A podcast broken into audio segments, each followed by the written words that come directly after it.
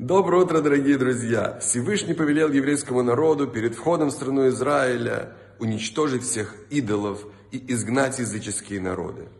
В наше время поклонение идолам, а вода зара, чужая работа, может означать быть приверженным не самому Всевышнему, а чему-то другому, например, карьерному росту, деньгам, мудрости, даже собственному здоровью.